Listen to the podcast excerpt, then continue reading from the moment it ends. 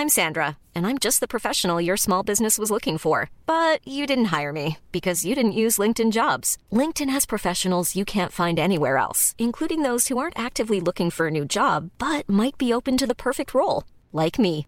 In a given month, over 70% of LinkedIn users don't visit other leading job sites. So if you're not looking on LinkedIn, you'll miss out on great candidates like Sandra. Start hiring professionals like a professional. Post your free job on linkedin.com/people today. Bonjour, je suis Clémence Bodoc. Je suis Esther Meunier. Vous écoutez Activiste Une nouvelle approche de l'action politique. Elle devrait être en classe. La meilleure façon de se payer un costard, c'est de travailler. I am not a believer in climate change. C'est papa et maman qu'on assassine. Vous vous transformez en véritable chien de garde de la police de la pensée. Le choc n'est pas un choc climatique. Et puis si on est au SMIC, eh ben faut peut-être pas divorcer non plus dans ces cas-là. Dans les milieux où il y a vraiment le pouvoir, il n'y a pas de femmes. Oh, ça suffit là. Bonjour et bienvenue dans ce nouvel épisode d'Activiste, une nouvelle approche de l'action politique. Cet été, Activiste se met au vert. Vous aviez remarqué? Non pas parce que c'est l'été, ni d'ailleurs parce que le vert est décidément la couleur politique à la mode cette saison. non, si Esther Meunier et moi-même avons tendance à tendre le micro à des activistes écologistes au cours des dernières semaines, c'est parce qu'on a vraiment été très nombreux et nombreuses à vouloir d'un monde d'après, qui nous éviterait de finir dans le mur de l'effondrement. On voulait sortir du déni, sortir de l'impuissance, réussir à s'engager chacun chacune à son échelle, avec ses moyens, au service d'un projet commun tellement plus grand que nous, plus grand même que notre seul pays, mais un projet qui nous redonne espoir en l'avenir, collectivement. Un projet qui ferait rêver. Alors c'est pas l'heure du rêve, pas encore, pas vraiment. Mais il est toujours temps d'aller tendre le micro à celles et ceux qui ont trouvé la force, les ressources et l'inspiration de s'engager pour agir, même si pour le moment, les perspectives sont plus angoissantes qu'inspirantes. Barbara est l'une de ces activistes. Réaliste, déterminée, engagée. Je vous invite à la table de notre rencontre pour une heure d'échange autour du pouvoir, de l'influence et de la question énergétique. Bonne écoute Alors, je suis Barbara Nicoloso, j'ai 29 ans et je suis coordinatrice de l'association Virage Énergie. Qu'est-ce que c'est Virage Énergie? Virage Énergie, c'est une association qui fait des scénarios de prospective énergétique et sociétale. Donc, euh, on s'intéresse en fait à la façon dont on consomme et on produit de l'énergie aujourd'hui et à la façon dont on sera amené à la produire et à la consommer dans les années à venir euh, pour euh, matcher avec les enjeux climatiques. Donc, ça suppose de revoir la façon dont notre société fonctionne, aussi bien d'un point de vue économique que social que politique. C'est de gauche ou de droite Euh, c'est plutôt de gauche. C'est plutôt de gauche, même si, euh, voilà, mais de nos jours, on ne sait plus. Hein. On ne sait plus ce qui est de gauche, ce qui est de droite, mais euh, ouais, ouais, on est plutôt, euh, plutôt proche des, de, de l'écologie politique, en tout cas. Je suis doublement étonnée, déjà que tu aies compris la question et que tu y aies répondu. Parce qu'en fait, quand tu présentes Virage Énergie, moi j'attends à la fois association, donc quelque chose qui est citoyen, qui vient de la société civile, Mhm. et en même temps des thématiques très proches de l'économie. D'où la question, enfin un peu caricaturale, c'est de gauche ou Mhm. droite. En fait, je me, je me posais la question de, en fait, c'est militant, c'est citoyen ou c'est à but lucratif? Alors pas la, la structure de l'association, mais le but du jeu, c'est sauver l'économie. Tu vois ce que je veux dire? Alors non, c'est pas du tout ça le but du jeu. Euh, le but du jeu, c'est vraiment d'accompagner euh, les territoires, les collectivités dans la mise en place de stratégies euh, d'adaptation au changement climatique et de transition énergétique. Nous, notre cible, c'est vraiment les élus, les techniciens de collectivité et pas tellement les entreprises. L'objectif de l'assaut, hein, c'est vraiment voilà, un groupe de citoyens qui est devenu expert à force de, travail sur les questions d'énergie, d'aller voir des élus euh, du territoire des Hauts-de-France ou d'ailleurs en France et vraiment amener euh, ces éléments de plaidoyer euh, pour un changement de, de mode de société allant vers une réduction de nos consommations énergétiques, donc notamment par un changement de, de mode de vie de- de l'ensemble de la population. Est-ce que tu peux donner des exemples? Je peux donner des exemples, oui, tout à fait. Pour réduire les consommations d'énergie, par exemple, liées au transport, on peut réduire la vitesse en ville. En plus, ça permet de limiter euh, les accidents et puis euh, d'améliorer euh, la qualité de l'air. Ça peut être mettre en place des, circuits courts, revoir également le temps de travail, revoir la place des loisirs dans notre vie, revoir également le rapport qu'on peut avoir à la vitesse, que ce soit dans, la mobilité mais également bah, dans l'économie. le rapport au numérique. Euh, ça peut être le rapport à la nature, l'éducation, euh, et puis ensuite tout ce qui est lié à, l'habitat, donc euh, la mise en place d'habitats partagés, de mutualisation d'équipements, toutes ces, choses-là, qui, mis les unes bout à bout, permettent de faire quand même de sacrées économies d'énergie, d'apporter du mieux vivre, et peut-être à terme d'arriver à limiter quand même au maximum ce, dérèglement climatique qui est déjà bien engagé et qui nous emmène tout, tout droit dans le mur. Quoi. Donc, par exemple, moi, je viens d'être élu maire d'une commune, on, va dire. Hein, Tout à fait. C'est pas mhm. exactement le cas, mais disons que j'ai été mhm. élu maire d'une commune, là, justement, après le, après le confinement. Qu'est-ce qu'on ce qu'on fait ensemble? Comment ça se passe? Eh ben, Ce qu'on peut faire ensemble, c'est déjà faire un diagnostic de la façon dont la commune consomme de l'énergie, donc dans l'ensemble des champs euh, de la vie quotidienne. Euh, et puis ensuite, on peut construire ensemble ce qu'on appelle une stratégie euh, de descente énergétique. C'est qu'on va voir les leviers qu'on peut actionner bah, pour réduire les consommations d'énergie et, euh, du coup adapter progressivement la commune aux, aux, différents aspects liés au dérèglement climatique. Alors, il y a l'aspect, voilà, on va dire, davantage de phénomènes météorologiques violents, mais ça peut être aussi des chocs économiques.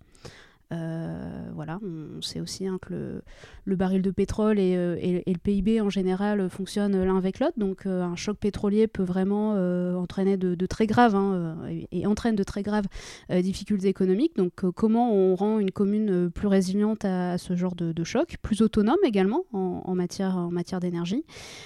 Comment également on peut se prémunir bah, voilà, d'une crise, une crise sanitaire comme celle qu'on est, qu'on est en train de, de connaître euh, et puis comment, d'une manière générale, on apporte du mieux vivre euh, aux habitants. Euh, à Virage Énergie, on fait de la politique dans le sens vraiment primaire du terme politique, quoi, la vie de la cité. C'est comment euh, on revoit nos modes de fonctionnement pour finalement qu'à la fin de la journée, en fait, tout le monde vive de manière correcte euh, sur cette terre. La finalité, c'est vraiment celle-là.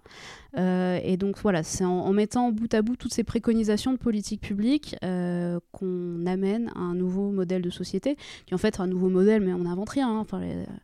J'ai envie de dire, la transition, c'est beaucoup de bon sens, hein, mais c'est comment on peut donner à voir en fait à un élu euh, ce panel de politiques d'action qu'il est possible de mettre en place à l'échelle d'un mandat, de deux mandats, euh, et qui, aura, euh, qui auront des, des, retours sur investissement très forts en termes de, de mieux vivre, de, de santé, de, de, qualité de vie dans la rue, d'espace public, voilà, l'ensemble de, l'ensemble de ces champs qui sont couverts par, par, la, par une commune ou par une intercommunalité.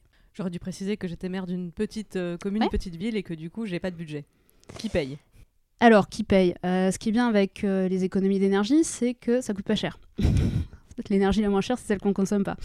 Donc, euh, ça va pas coûter cher. En plus, ça va rapporter de l'argent. Donc il y a beaucoup de choses en fait hein, qui peuvent être mises en place si voilà si y a un tissu associatif qui est assez présent avec des citoyens il y a des choses qui coûtent pas très cher qui peuvent être facilement mises en place euh, après, l'idée, c'est aussi d'aller chercher bah, euh, des aides financières auprès euh, de la grosse intercommunalité qui est à côté, du conseil départemental, du conseil régional, voire de l'État, pour financer l'ensemble de ces, de ces politiques publiques. du côté des entreprises aussi, hein, si, on, voilà, si on prend l'exemple des circuits courts, bah, voilà, aller voir les agriculteurs, aller voir les distributeurs, aller voir les cantines scolaires et voir comment on peut mettre tout ça en musique pour arriver à avoir un approvisionnement local de, de qualité et biologique de préférence. Euh, c'est beaucoup de coordination en fait. Hein. Nous, ce qu'on prend vraiment, c'est donc la, sobriété. Euh, et derrière, c'est pas forcément des investissements très lourds. Ça va pas être un rond-point à 300 000 euros. Euh, par contre, ça va être la création de 5, emplois d'animateurs, coordinateurs pour mettre tout ça en musique et arriver à des résultats assez rapidement. Alors, sur le fond, je pense que je saisis l'idée. Mhm. En pratique, il y a une résistance que, j'imagine, est partagée par pas mal de gens qui nous écoutent. Quand tu dis ce qui est bien avec euh, euh, changer nos modes de consommation, c'est que en fait, euh, ça coûte pas cher parce que l'énergie qu'on consomme pas, c'est celle qui coûte le moins cher. Il y a quand même un coût dans le changement, c'est-à-dire que encore une fois dans ma commune, imaginons que j'ai fait construire un énorme stade mhm. qui va quand même falloir amortir. Euh, et en plus, je l'ai construit, voilà, je me suis endettée sur 30-40 ans. Je ne sais pas quelle est la durée de concession, parce que c'est pas moi qui ai signé euh, le contrat. moi, je viens juste d'être élu, excusez-moi. Et du coup, ce stade, je sais très bien qu'il est extrêmement énergivore. Je sais très bien qu'il a un impact euh, écologique énorme. J'aurais pas forcément pris ces décisions, mais je pense à tous les maires de communes ou toutes les équipes municipales qui sont arrivés en poste et qui doivent assumer des décisions mhm. qui ont été prises 10-15 euh, ans avant eux. Euh, il y, a, un amortissement qui doit être fait sur ces investissements. Et si on ne le fait pas, bah, il y a un vrai coût à changer. Donc quand tu dis... Euh, enfin, j'entends très bien cet argument qui consiste à dire, évidemment qu'on a tous à y gagner, à changer nos modes de, consommation, à, faire une transition énergétique. Il y a quand même un coût dans cette transition.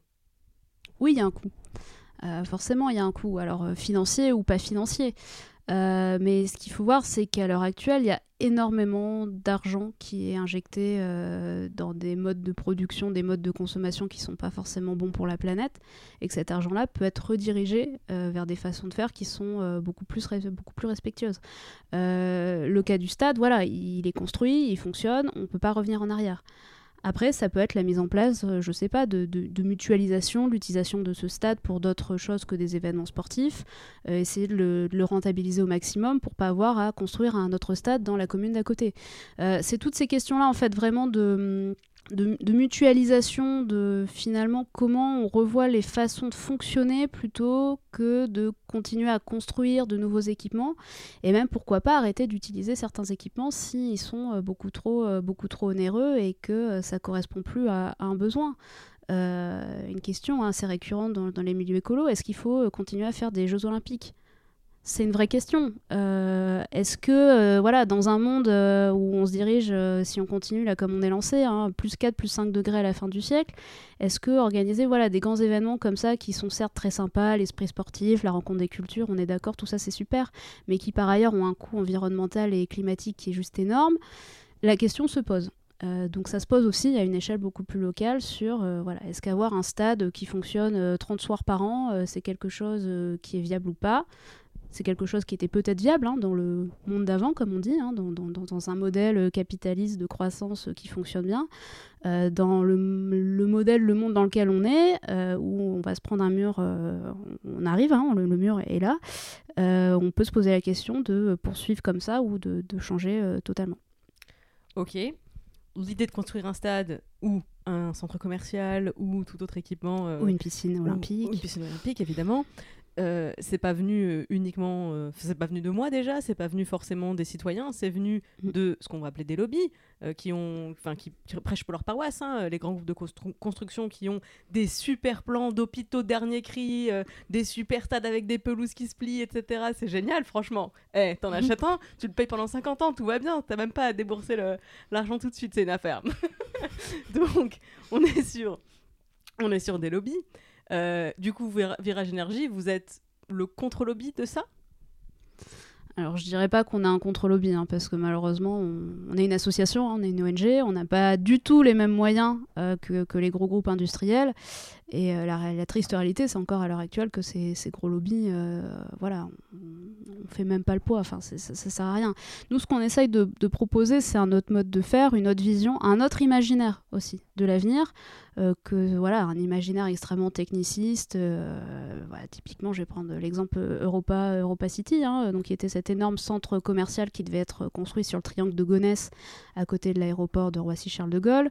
L'objectif, hein, c'était d'avoir voilà, des boutiques de luxe, une station de ski, euh, un surf park, enfin la, totale, hein, tous les pires trucs qu'on peut, euh, qu'on peut avoir, euh, pour que les, voilà, les touristes qui sont en transit à Roissy et qui ont euh, trois heures à tuer puissent, aller s'acheter un sac Vuitton et puis descendre une piste. Bon, ce projet-là a été finalement retoqué grâce à la, mobilisation de plusieurs associations de citoyens et d'élus sur ce, sur ce territoire-là, hein, d'autant plus qu'il faut savoir que le, le triangle de Gonesse, c'est un des derniers endroits où on a des terres cultivables, qui, du sol qui est bon euh, à proximité de Paris, et qu'à un moment, il faut quand même se poser la question de comment nourrira les Parisiens en 2050, hein, quand on pourra plus euh, euh, importer euh, des bananes et des produits exotiques à l'autre bout du monde. Euh, et, donc voilà, l'idée c'est vraiment de montrer que ce modèle-là, qui est encore extrêmement présent, hein, tu as tout à fait raison de le dire, que ce soit dans l'esprit de, euh, voilà, de grandes entreprises, de grands aménageurs, d'architectes, d'élus aussi, hein, parce qu'on a beaucoup d'élus qui ont encore euh, on va dire, un, un logiciel, un fonctionnement qui est celui d'un autre temps et qui ont du mal à accepter que le, monde est en train de changer.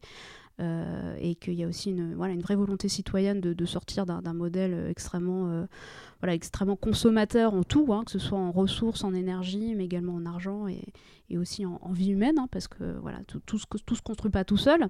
Et l'idée, voilà, c'est vraiment de proposer ce modèle alternatif euh, avec d'autres associations qui font aussi ça, qui font aussi ça en France, également des, élus des territoires qui, s'engagent vers ce, ce modèle un peu différent, et, de se dire aussi que, bah, voilà, le jour où on aura un gros problème de, de choc énergétique, de grosses catastrophes climatiques en France ou en région de France, bah, il y aura des territoires qui sont prêts parce qu'ils auront déjà engagé le changement avant que la catastrophe n'arrive. Alors tu soulèves un double point qui amène ma question suivante. Euh, effectivement, moi en tant qu'élu, c'est pas que je m'intéresse pas au long terme, mhm. c'est que j'ai d'abord des problèmes de court terme. J'ai d'abord des problèmes de chômage sur mon territoire. Et effectivement, quand on construit un stade ou un centre commercial, tout de suite c'est des emplois, tout de suite c'est de l'activité. Alors que euh, euh, prendre des décisions qui aujourd'hui vont avoir pour conséquence une meilleure résilience demain, déjà ça résout pas mes problèmes au présent.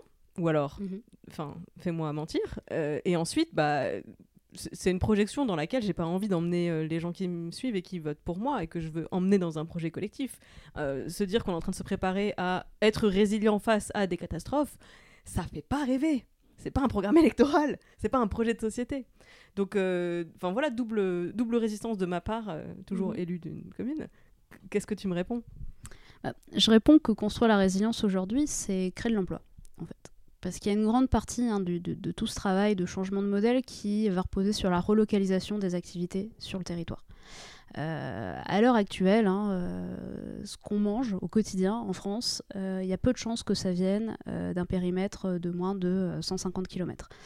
Euh, il y a énormément d'activités à recréer sur les territoires. Donc là, je parle de l'alimentation. Hein. donc, euh, première chose à faire aussi, hein, redonner euh, la place qui doit être celle des agriculteurs, hein, qui a quand même, voilà, on l'a bien vu pendant la crise sanitaire. la nourriture, elle n'arrive pas tout seul dans l'assiette. Derrière, il y a des gens qui travaillent dur, qui gagnent très mal leur vie, qui souvent en payent le prix. Euh, de, leur vie d'ailleurs. Euh, euh, et, donc l'idée, c'est vraiment de dire qu'on revienne sur des systèmes d'approvisionnement, donc liés à l'alimentation, mais à, d'autres services aussi, qui soient sur un périmètre géographique assez proche et euh, d'arrêter d'être dans ce modèle ultra mondialisé qui fait que euh, trois quarts de ce qu'on consomme au quotidien, ça vient de l'autre bout de la planète. Euh, donc ça a un coût forcément écologique, ça a un coût également social, éthique, hein, parce que c'est pas forcément toujours fabriqué par des personnes qui sont en âge de travailler ou qui travaillent dans des conditions sanitaires qui sont, qui sont correctes. Euh, et d'essayer justement euh, de ramener ces activités sur nos territoires. Euh, alors c'est intéressant d'un point de vue économique, ça crée de l'emploi, d'un point de vue stratégique aussi, parce qu'il y a énormément de, choses qu'on a délocalisées dans des pays qui, à l'heure actuelle, on peut se poser la question hein, de leur de leur ambition, de leur vision de l'avenir, qui n'est pas forcément celle de, la France. Hein. Je parle notamment d'un grand pays d'Asie, pour ne pas le citer, hein, où on a eu la bonne idée de délocaliser euh, la plupart des médicaments euh, qu'on consomme. Euh, mais c'est valable également pour d'autres grands secteurs hein, stratégiques comme, l'acier, comme, comme les produits informatiques, le numérique, l'ensemble de ces, de ces secteurs-là. Euh, il y a également un énorme chantier euh, qui est peut-être le plus gros chantier de la transition énergétique, qui est celui de la rénovation thermique des habitats. Euh, c'est-à-dire que bah, voilà, à l'heure actuelle, en France, on a euh, un parc de logements qui est, euh, est très mal isolé. Donc, avec des logements qui consomment énormément, qui fait que derrière, on a des personnes qui dépensent énormément d'argent dans le chauffage. ici, dans les Hauts-de-France, on est une région où à peu près 25% de la population en situation de précarité énergétique, donc consacre plus de 10% de ses revenus mensuels à se, à se chauffer. Donc, c'est juste, c'est démentiel. Et derrière, bah on a besoin de, euh, de, centaines de milliers de personnes pour rénover ces, ces habitations. Donc euh, là aussi, créer des filières, euh, des filières d'emploi. Euh, idem pour tout ce qui est euh, mobilité. Euh, voilà, on parle de plus en plus de la voiture autonome, de la disparition du, métier de, chauffeur-livreur, ce genre de choses, mais on se rend compte que bah, voilà, si on veut vraiment décarboner la, mobilité, il y a tout un, pan hein, de métiers liés au, vélo, à la livraison du dernier kilomètre, comment on fait des petits trajets. Sans, sans, utiliser de voiture ou de camion liés bah, voilà, à la livraison par, vélo qui peut aussi se, mettre en place. et puis sur la question également des biens de consommation, hein, de, je disais tout à l'heure sur, sur les secteurs un peu plus stratégiques, mais la question du textile. Hein, euh, euh, comment on fait pour, euh, pour produire localement des, produits de bonne qualité et également à un prix qui, soit, qui soit juste aussi bien pour le producteur que pour le consommateur. Et, elle est peut-être là aussi la difficulté de la transition, c'est que on, on, entend très bien hein, que ce soit compliqué pour des personnes qui ont de, grandes difficultés financières euh, bah, d'aller s'acheter un, une marinière euh, chez Armor Luxe à 150 euros euh, alors qu'elle peut s'acheter la même, la même, mmh. même type de vêtements à, à, 5 euros chez, chez Primark. Quoi. Et, et, la grande difficulté, elle est là, c'est comment on accompagne en fait ces personnes, enfin les personnes les plus vulnérables, les plus précaires, qui n'ont pas forcément les moyens, vers un modèle de société relocalisé, mais qui va coûter plus cher elle est vraiment là la, difficulté et c'est en ça qu'on on essaye de, prôner aussi une transition qui soit juste. Parce qu'il faut rappeler qu'à l'heure actuelle les personnes qui émettent le plus de gaz à effet de serre en France et même dans le monde c'est les personnes les plus riches c'est pas les plus pauvres. Et que c'est ces personnes là qui doivent faire un effort et pas les personnes les plus précaires qui au contraire elles doivent accéder à un niveau de vie euh, minimum décent. Je t'écoute et il me vient cette pensée. Pourquoi est-ce que tout ce discours que tu viens de tenir je l'entends dans euh, un bureau qui contient deux personnes à la maison euh, régionale de l'environnement et des solidarités à Lille et pas euh, la directrice de cabinet du ministère de l'Environnement, voire celui d'ailleurs du Premier ministre. Bah, elle vient de changer, la ministre, donc peut-être qu'on peut lui laisser un petit peu de temps. et pareil pour le Premier ministre. Mais tu vois ce que je veux dire, c'est ça, le... c'est ça le niveau de ma question. Ouais, c'est sûr. tout ce que tu viens de dire là. Pourquoi c'est pas le programme gouvernemental de la transition énergétique écologique? Alors, ça l'est de plus en plus, on va dire. Hein. Après, le problème, c'est une question de moyens. C'est combien de milliards on met derrière tout ça. Euh, c'est pas faute hein, d'être plusieurs dizaines, voire centaines d'ONG en France hein, à faire, euh, du plaidoyer depuis euh, maintenant 50 ans sur ces, questions-là. Donc au bout d'un moment, ça commence, quand même à infuser. Bah, je pense qu'il y a un problème qui est encore que, alors malgré le verdissement de l'ensemble des partis politiques et des programmes, qui considèrent l'écologie comme quelque chose d'encore idéologique, et que quand on a un Premier ministre qui dit que lui, il ne veut pas faire de la décroissance, mais de la croissance verte, c'est problématique. Euh, c'est qu'intellectuellement, il faut comprendre que c'est pas possible de faire une croissance infinie dans un monde fini. Euh, ça, on, le sait bien depuis, euh, depuis très longtemps. L'exemple le plus marquant, hein, c'est dans les années 70, voilà, la, première photo hein, prise, prise de la Terre depuis l'espace, on se rend compte que c'est un monde fini. À un moment, ça s'arrête. On peut pas, voilà, le jour où il y aura plus d'or dans le sol, il y aura plus de pétrole, on pourra plus en recréer. Et donc, voilà, avoir cette cet imaginaire, ce mythe de mais oui, la, croissance est toujours possible, euh, même aller, chercher le point de PIB en plus, il faut, faut y aller, peu importe le coût environnemental, le coût social, il faut aller le chercher. Euh, c'est ça qui bloque en fait, je pense. C'est que euh, le, mouvement, le mouvement écologiste, des associations comme Virage Énergie, on, prône une vision de la société qui n'est pas acceptée encore par la majorité des gens et par certains partis politiques qui sont actuellement au pouvoir. Mais c'est une résistance philosophique ou pragmatique? Parce que je me mets une seconde dans, les... dans la tête bah, du Premier ministre, mais c'est pas une résistance. Euh, enfin, moi je veux bien changer de modèle de, de croissance de société. Aujourd'hui, je ne connais que ce modèle-là. Tu vois, j'ai grandi dedans. On m'a appris des modèles de société mhm. qui, par le passé, ont été des échecs, notamment le communisme, par exemple. Euh, on nous on l'apprend à l'école comme un échec, tu vois. Bon.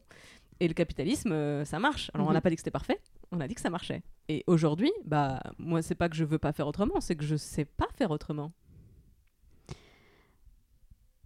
Tu sais pas faire autrement, et en même temps, tu vas pas avoir le choix que de construire quelque chose de différent, puisque très bientôt, et ça a déjà commencé, on sera dans un monde qui sera totalement différent euh, que le monde qu'on a connu depuis. Euh, depuis les, euh, je sais pas, les, les 5000 dernières années.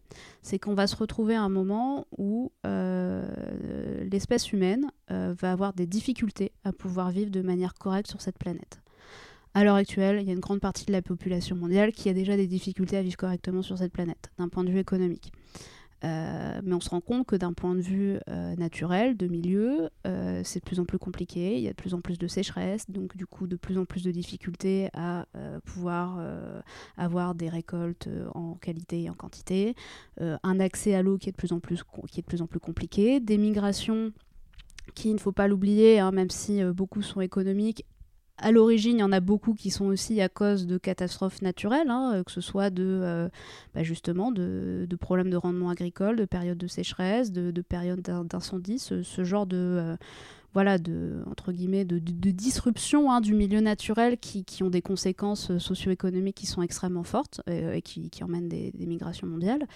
Euh, et puis une géographie mondiale qui va être tout à fait, tout à fait remodelée en fait. Hein, pour prendre l'exemple des Hauts-de-France, si en effet on, on continue, hein, comme, comme on le fait à l'heure actuelle, donc à ne pas, ne pas réduire nos, nos, nos consommations et, et, nos émissions de gaz à effet de serre, on peut se dire qu'en 2100 il fera plus 3, plus 4 degrés dans la région, ce qui voudrait dire une augmentation du niveau de la mer de plus 2, plus 3 mètres, euh, ce qui voudrait dire que la mer arriverait à Saint-Omer. Euh, alors pour ceux qui ne sont pas du coin, Saint-Omer, Saint on a une quarantaine de kilomètres du, du littoral. Donc euh, Dunkerque est sous l'eau, euh, une grande partie de la Belgique est sous l'eau, les Pays-Bas sont sous l'eau. Euh, là-dessus, voilà, je, vous renvoie à toutes ces belles cartes de projection qui sont faites régulièrement par le, magazine National Geographic, euh, qui montrent qu'on va avoir voilà, un nouveau monde hein, qui va s'ouvrir à nous, avec la grande difficulté que plus de 50% de la population mondiale habite sur les littoraux à l'heure actuelle. Donc voilà, on va être dans un monde qui va être totalement modifié euh, et dans lequel on pourra se poser la question de euh, est-ce que ce modèle capitaliste est encore pertinent? Est-ce qu'il peut encore tenir? Quand on voit euh, voilà, à quel point une petite crise, on sanitaire, hein, qui est celle du coronavirus, peut totalement chambouler ce modèle-là. Qu'est-ce que ça donnera quand on aura une problématique mondiale avec des flux de millions de personnes à reloger? Des entreprises qui bien sûr seront, seront impactées. Euh, et, et, et, et, voilà, on sera dans l'urgence humanitaire absolue. Euh, et donc comment on fera à ce moment-là pour, pour continuer? Et nous, ce qu'on essaye de faire, c'est vraiment d'anticiper ça en mettant déjà euh, dès aujourd'hui des, des, mécanismes en place pour, euh, bah, pour qu'une fois que le, le, le, jour où ça arrivera, alors je dis le jour, mais ça va pas, ça va pas arriver hein, une journée euh, du jour au lendemain, ça y est, plus 4 mètres, mince, qu'est-ce qu'on fait quoi Sauf dans les films catastrophes. Dans les Sauf dans les films catastrophes. du jour au lendemain. Tout à fait. Et qui a un imaginaire aussi hein, dans, dans, lequel j'ai bien grandi. Hein, les films catastrophes des années 90, voilà, j'en ai bouffé. Hein. et, et du coup, oui, l'idée c'est vraiment voilà, d'essayer de, d'anticiper ça tout en se posant la question de se demander, bah voilà, dans ce monde-là, euh, ok, le capitalisme, euh, peut-être ça fonctionnera plus, mais plus inquiétant, est-ce que la démocratie, ça fonctionnera encore aussi hein? Euh, sans tomber dans le scénario d'effondrement absolu, c'est comment notre modèle social tiendra le choc dans, dans, cette situation-là. quoi? Et donc si dès aujourd'hui on essaye déjà de remettre en place voilà, des, systèmes de relocalisation, de solidarité, ce genre de choses, qu'on a quand même beaucoup perdu de vue hein, depuis euh, ces 60 dernières années, on va dire, euh, est-ce que ça nous permettra de, tenir le choc ou, pas? Mais de toute façon, ce choc, on va l'avoir. Donc autant, autant être prêt au maximum. Mais de toute façon, tu avais répondu à ma question dès les premières phrases quand tu m'expliques que Aujourd'hui, euh, la majorité de la population mondiale euh, vit dans des conditions précaires, euh, se, on se bat pour bouffer, etc.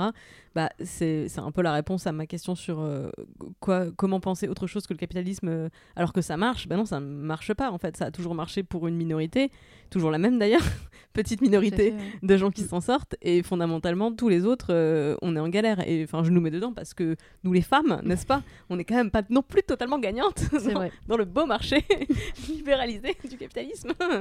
donc, euh, donc effectivement, c'est, je comprends mieux pourquoi il y, a des, y a des gens, des décideurs, qui n'arrivent pas à se projeter dans autre chose, parce que pour eux, ça marche, pour eux en tant que classe, en tant que groupe social, évidemment, groupe socio-économique même, et euh, alors qu'en réalité, pour le reste du monde, ça n'a jamais marché, et ça marche, à quel prix ça marche en fait pour cette, pour cette minorité? Oui, et puis je pense qu'il y a aussi enfin, tout simplement une vraie difficulté à se projeter. Euh, qui est aussi très lié à la sociologie de, nos élus hein, euh, et de nos puissants, euh, qui sont quand même majoritairement voilà, des, des hommes qui ont, qui ont grandi la plupart hein, dans la période des, des 30 glorieuses, et pour qui c'est totalement inimaginable que le monde ne continue pas comme il a fonctionné depuis ces, ces 300 dernières années. voilà, la révolution industrielle n'a apporté que du progrès, et il n'y a pas de raison que ça continue pas avec le transhumanisme et avec toutes ces nouvelles technologies qu'on va euh, développer et qu'on va découvrir. Mais on n'a aucune idée euh, de ce qu'on va pouvoir euh, développer. Voilà, enfin les, les délires actuels hein, de, du patron d'Amazon et du patron de Tesla où ils se font la guéguerre pour savoir qui ira sur Mars, qui ira sur la Lune et quel minerai on ira chercher et qu'on pourra exploiter. Euh, on n'en a strictement aucune idée. Et là aussi, ce sont des imaginaires véhiculés par des films euh, catastrophes ou des films de science-fiction américains. Euh, le mythe de la technologie va nous sauver, mais moi je j'achète pas quoi. Enfin, on n'en a strictement aucune idée. Par contre, ce qu'on est sûr de plus en plus, c'est que si on change pas de modèle à l'échelle internationale, à la fin du siècle, il fait plus 4 degrés. Et là, ça va être compliqué euh, d'être 10 milliards d'habitants sur une Terre où bah, l'ensemble des écosystèmes sont totalement perturbés. Effectivement, je rebondis aussi sur euh, la difficulté des élus à se projeter. Tu parlais tout à l'heure du fait que le niveau de la mer va monter euh, d'ici 2100. Euh, Mais 2100, c'est loin. Ils seront plus là. Est-ce que je serai encore là? Moi, j'ai la flemme de faire le calcul. tout juste. Et encore. donc, donc oui, il y, a aussi une difficulté à se mobiliser aujourd'hui pour éviter des conséquences, un avenir, ou pour construire un avenir, si tu prends l'angle plus positif de, de projection mais un avenir euh, en fait dans lequel on qu'on ne, ne, verra pas.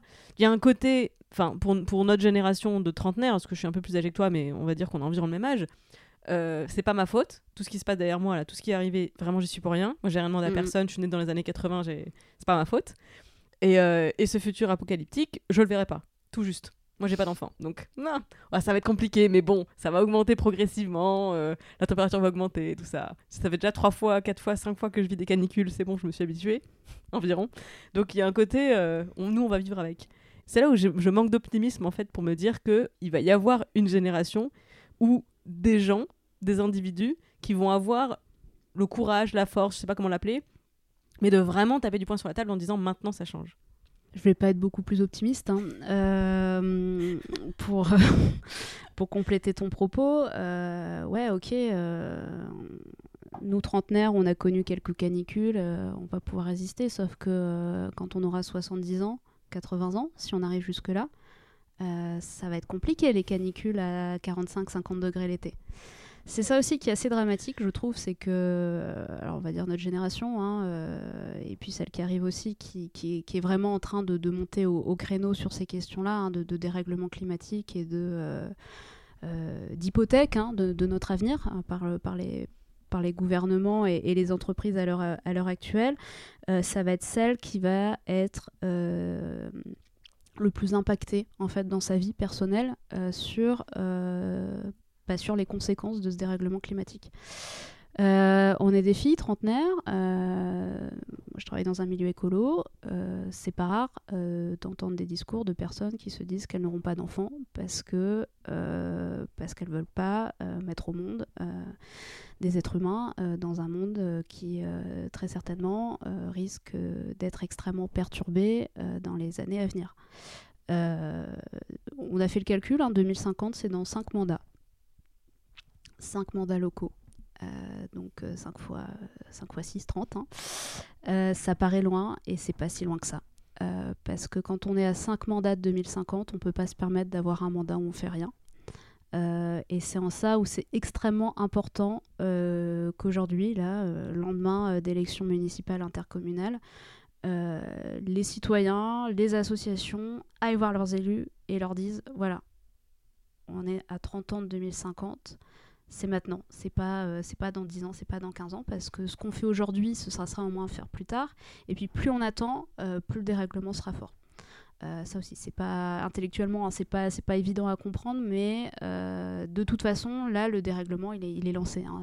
si demain on arrêtait d'émettre hein, du jour au lendemain, on serait quand même à plus 2, plus 2,5 à la fin du siècle.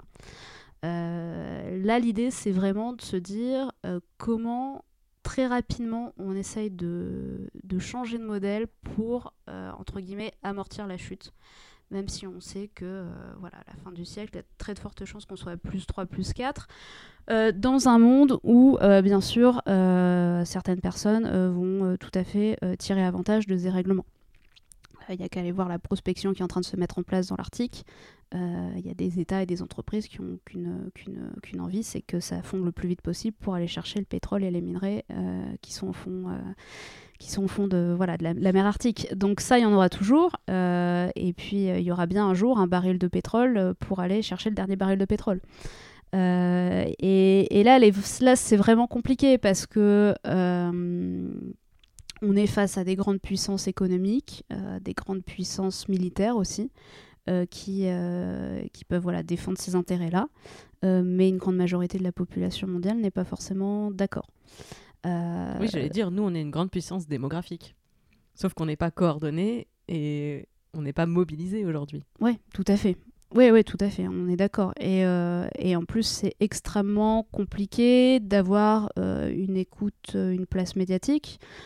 Euh, je pense à cette chère Greta Thunberg hein, qui euh, s'en est pris quand même euh, plein la figure. Alors je sais pas si c'est parce qu'elle était jeune et qu'elle c'était une fille, sûrement. Ça, Ouais, on peut- ça on a peut dû aider. Ça a dû aider, hein. Mais aussi parce qu'elle porte un discours qui est extrêmement dérangeant pour, pour une certaine catégorie de, de décideurs. De voilà, c'est qui cette gamine qui vient nous emmerder Euh, Elle y connaît rien. De, de quoi euh, Qui vient dire je veux que vous paniquiez. C'est oui, la phrase qui m'a le oui, plus choqué, tout à je fait, pense. tout à fait. Parce que quand on travaille au quotidien sur ces questions-là, qu'on lit le rapport du GIEC, le, le rapport du, euh, euh, du Haut Conseil pour le climat, mais il y a de quoi paniquer en fait. Et, euh, et c'est pas pour rien qu'on parle d'éco-anxiété, euh, qui est un phénomène hein, d'anxiété lié au dérèglement climatique chez les gens qui travaillent sur les questions environnementales et en particulier sur la question du climat. C'est que c'est quelque chose en fait qui vous ronge parce qu'on se rend compte que le constat est fait. Scientifiquement, il n'y a plus rien à prouver. On sait très bien que voilà, l'homme émet des gaz à effet de serre qui, en quantité euh, de plus en plus importante, ont un phénomène de dérèglement climatique à l'échelle mondiale, avec des impacts sur l'ensemble des écosystèmes, l'ensemble des, de- des systèmes naturels. Et que ça, forcément, bah, ça va avoir un impact énorme, cataclysmique même, et que par ailleurs, la réponse politique, elle est euh, pas du tout à la hauteur. On va arrêter de chauffer les terrasses l'hiver. Super. Mais on, ouais, on va quand même s'en féliciter parce qu'il a fallu se battre pour obtenir. Mais c'est ça qui est dingue. Mais c'est ça qui est dingue. C'est toute l'énergie en fait qu'on doit mettre pour euh, mettre fin à une euh, voilà une mesure qui Une n'existe pas, aberration. une aberration qui est en plus liée aux fumeurs, hein, faut le dire quand même. Euh, non, mais c'est ça qui est dingue en fait, c'est qu'on est finalement, euh, on va dire en tant que professionnel de l'environnement, ONG, etc., salarié d'ONG, on est assez peu en France quand même, hein, globalement, euh, qu'on dépense énormément d'énergie à faire du plaidoyer, à aller voir les élus, euh, que ce soit au niveau du gouvernement, mais des territoires euh, au, au quotidien, euh, et que finalement les avancées sont euh, c'est peanuts par rapport aux enjeux, c'est peanuts.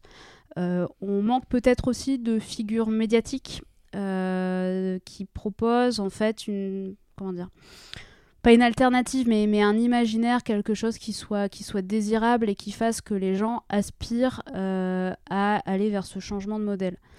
Euh, Par exemple, le, le film documentaire de Cyril Dion et Mélanie Laurent il y a quelques années, qui avait gagné d'ailleurs euh, le César du meilleur Mm. documentaire, euh, Demain le film, et je trouve qu'il répondait bien à ça, c'est-à-dire qu'il projetait quelque chose de désirable, de réalisable. Enfin, c'était pas, en plus, c'était pas complètement révolutionnaire. on n'allait pas finir tous euh, en Sarouel dans le Larzac, mais ça, ça donnait une projection positive de réponse aux enjeux climatiques. Tout à fait. Euh, mais moi, j'ai un problème avec ce documentaire, c'est que cette vision positive, euh, elle passe un petit peu, en fait, à côté du drame qu'on est en train de vivre. Alors, je sais qu'il faut pas faire peur aux gens, qu'il faut pas, euh, voilà, faut pas projeter quelque chose de noir, sinon, voilà, la peur, ça bloque, etc. Mais Greta Thunberg, elle a mille fois raison quand elle a dit « je veux que vous paniquiez ». C'est que si vous avez pas peur, en fait, c'est que vous avez pas compris. Euh, c'est Rob Hopkins hein, qui dit ça, euh, donc euh, le, créateur des- du mouvement des Gilets en transition, qui dit que vraiment, si vous n'avez pas peur, c'est que vous n'avez pas compris la mesure de ce qui est en train de se passer. Et ce qui est de plus en plus inquiétant, c'est que voilà, on a au quotidien des, articles qui sortent sur changement climatique, ce genre de choses, et que plus ça va, plus on se rend compte en fait que mesure pas ce qui est en train de se passer. Les 25-30 degrés qui en ce moment au Groenland, ça, c'est des trucs dans les projections du GIEC il y a 5 ans, euh, c'était quelque chose qui devait arriver en 2045. On est en 2020. Donc on est aussi rattrapé par l'emballement euh, du dérèglement. Euh, et là-dessus, en fait, on, se dit, bon, bah voilà, 2050, 2070, c'est loin, on connaîtra pas, mais peut-être qu'en fait, dans 10 ans, on connaîtra des choses qu'on avait prévues pour, pour 2060, 2070, quoi. Alors, comme l'objectif de ce podcast n'est pas de donner envie aux gens de tout plaquer pour aller élever des chèvres dans le Larzac et de fuir la civilisation, de reconstruire une toute nouvelle euh, dans le Larzac. je, parle du Larzac parce que c'est mon propre imaginaire évidemment, Euh, mais que le but c'est plutôt de donner aux gens envie de se mobiliser pour participer au changement. Euh, je veux qu'on revienne un peu à toi parce que depuis environ 40 minutes qu'on parle, tu parles effectivement de sujets qui sont extrêmement graves, de problématiques extrêmement sérieuses, avec un calme euh, admirable. T'es pas la première activiste euh, femme que je que j'interviewe euh, ces dernières semaines et qui partage ces constats-là. Et vous avez tout en commun de ne pas être hystérique et de ne pas, enfin, être complètement déstabilisante dans la façon dont vous vous exprimez.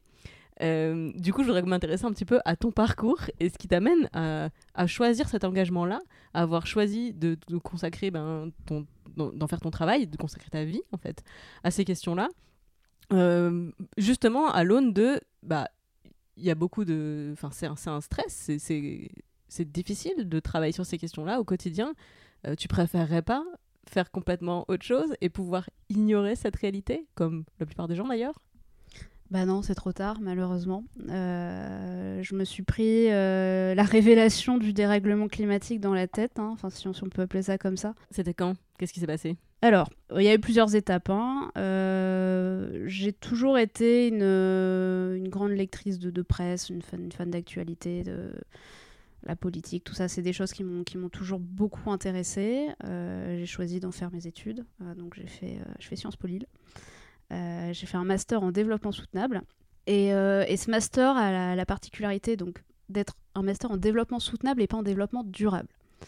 Explique la différence. Ah, alors, la différence.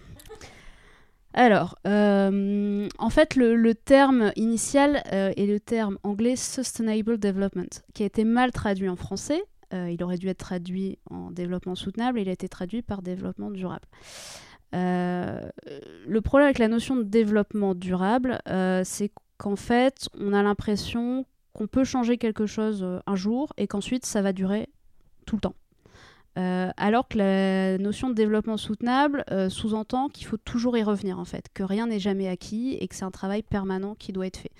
Euh, c'est pas parce qu'une boîte va mettre du jour au lendemain, je sais pas, une politique RSE, tout le monde va venir en trottinette, que ça va régler le problème. C'est quelque chose qui doit être beaucoup plus profond et auquel on doit porter vraiment une attention dans la durée. Euh, ce master avait la particularité d'être un master quand même très théorique, avec des cours de philosophie de l'environnement, d'histoire de l'environnement.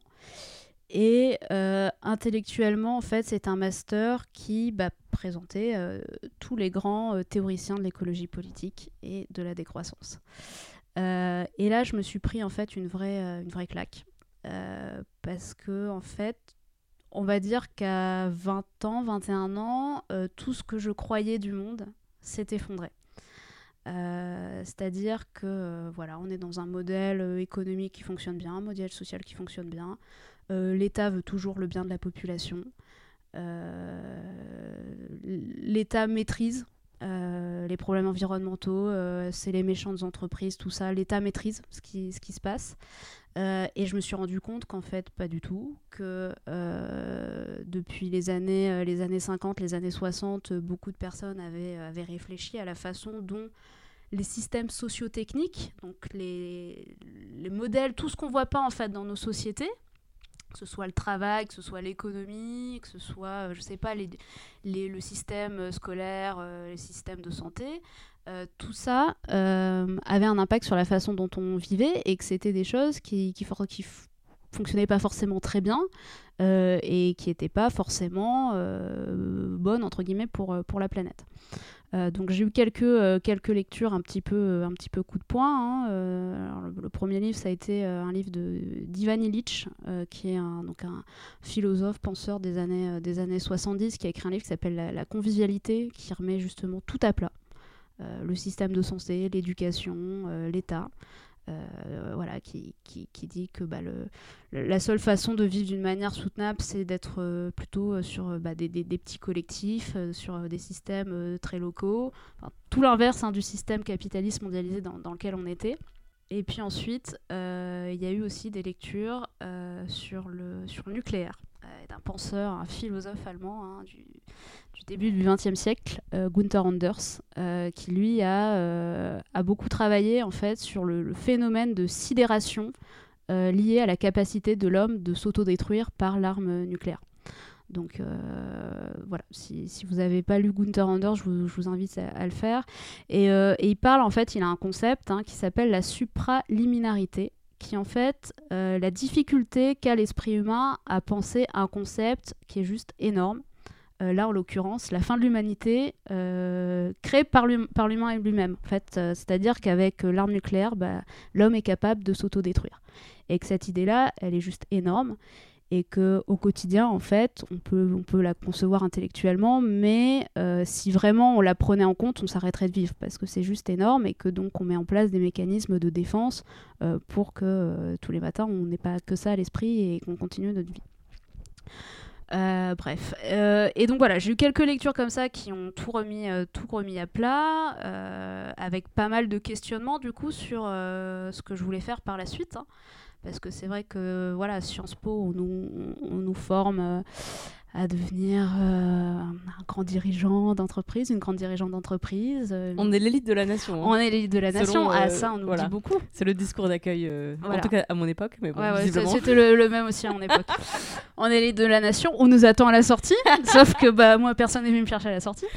Non, et que surtout, euh, on nous vendait pas euh, les ONG, en tout cas, comme euh, la clé euh, de sortie, enfin pas la clé de sortie, mais comme le truc ultra, ultra valorisant, ultra intéressant à la sortie de Sciences Po. Euh, c'est moins le cas pour les gens qui ont fait des relations internationales, où là, aller bosser chez euh, Action contre la faim, euh, aller euh, voilà, aider des petits Africains, tout ça, c'est super, super glorieux.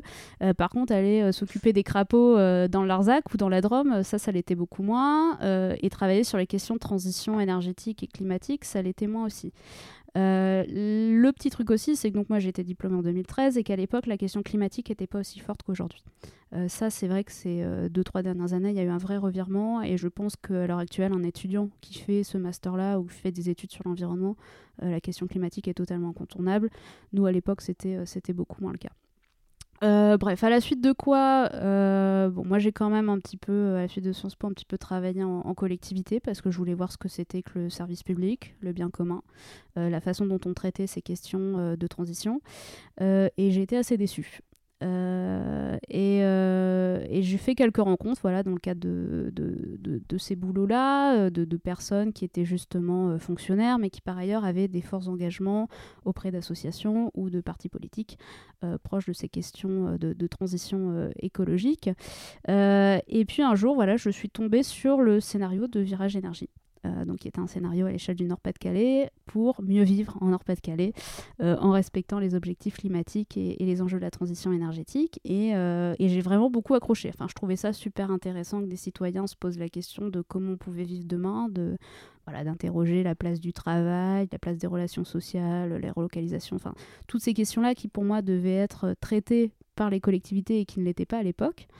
Euh, et le jour où j'ai quitté euh, mon poste, euh, donc dans une, grande collectivité, une, une grande métropole française, ce jour-là, le soir même, il y avait un conseil d'administration de Virage Énergie et j'ai rejoint le conseil d'administration de Virage Énergie. Parce que pour moi, c'était beaucoup trop frustrant de, voilà, de, d'avoir un poids hiérarchique énorme qui fait perdre beaucoup de temps, beaucoup d'énergie euh, et des politiques qui n'étaient pas du tout assez ambitieuses euh, face aux enjeux, euh, climatiques et, énergétiques qui, qui m'animaient et qui m'animent toujours.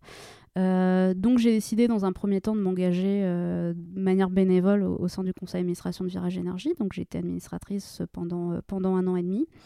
Euh, et puis euh, en parallèle, je me posais quand même la question de bon bah voilà, si en collectivité j'arrive pas à faire avancer les choses, peut-être que euh, dans le milieu de la recherche, j'arriverai à faire avancer les choses. Donc j'ai élaboré un projet de thèse pendant, pendant une bonne année. Bon, finalement, ça n'a pas abouti pour des questions de financement. Donc c'était quand même une thèse hein, sur l'adaptation au changement climatique du littoral du nord de la France. Comparé à la Belgique et les Pays-Bas, ça n'a pas trouvé de financement. C'est pas prio, c'est pas. C'est pas la priorité, mais non, mais non, c'est 2050, on a, on a le temps. C'est loin, j'ai dit. C'est très loin. Euh, donc voilà, bon bref, j'ai pas, j'ai pas poursuivi et puis, euh, et puis le, à l'époque, le, le- donc le salarié de Virage Énergie de l'époque euh, souhaitait, souhaitait changer de, de carrière, hein, devenir, devenir instituteur et donc il recherchait quelqu'un. Donc à ce moment-là, j'ai candidaté et puis j'ai été embauchée à l'assaut en tant que, que chargée mission.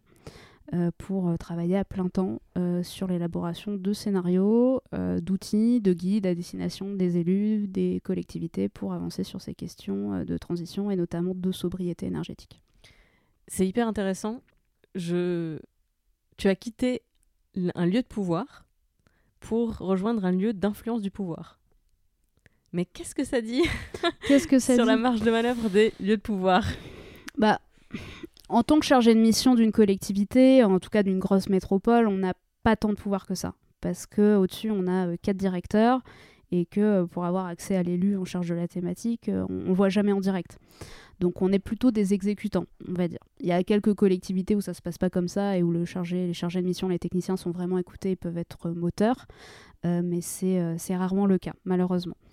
donc c'est ça qui m'a aussi pas mal frustré, hein, c'est que, euh, en tout cas à l'époque, en, 2013, 2013-2015, dans ces années-là, la question euh, du dérèglement climatique, de la transition, euh, c'était une question pour les écolos. Euh, c'est-à-dire que alors les élus qui étaient en charge de cette thématique-là n'étaient pas forcément écolos, mais que le fait de développer, euh, je sais pas, des, énergies renouvelables, les circuits courts, ce genre de choses, c'était un truc d'écolo et que euh, voilà, un élu de droite qui se respecte, il fait pas ça. il va faire des réseaux électriques intelligents, il va faire du linky, il va faire de la technologie. Parce que l'énergie, c'est que de la technologie, alors que pas du tout. L'énergie, elle est partout. C'est un sujet qui est très politique, qui est très social. Ça, c'est quelque chose aussi que j'ai découvert en travaillant en collectivité, c'est que l'énergie n'est considérée que comme une question technique, alors que pas du tout.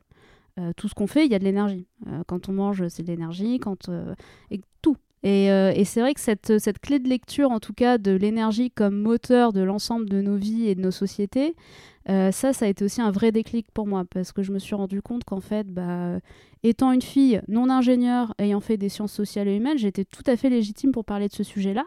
Et que c'était aussi très dommage de le laisser euh, entre les mains d'ingénieurs hommes euh, qui euh, te disent ouais mais toi de toute façon t'es une fille t'as fait Sciences Po qu'est-ce que tu connais au mégawattheure t'es pas du tout légitime pour parler de ta question alors que, bah non, en fait, euh, je peux très bien vous parler euh, de politique alimentaire euh, locale, de plans de mobilité, d'urbanisme, d'aménagement du territoire. Enfin voilà, c'est quelque chose qui est, qui est très large, très transversal et, et qui du coup mérite d'être d'être étudié sous ce prisme-là, en fait. Mais justement, comment est-ce que tu as dépassé l'obstacle de l'illégitimité? J'aurais pu poser la question différemment en disant est-ce que tu as eu un syndrome de l'imposteur euh, que tu as dû dépasser? Tu l'expliques un petit peu en, me disant que tu as pu t'approprier le sujet même si tu n'étais pas ingénieur.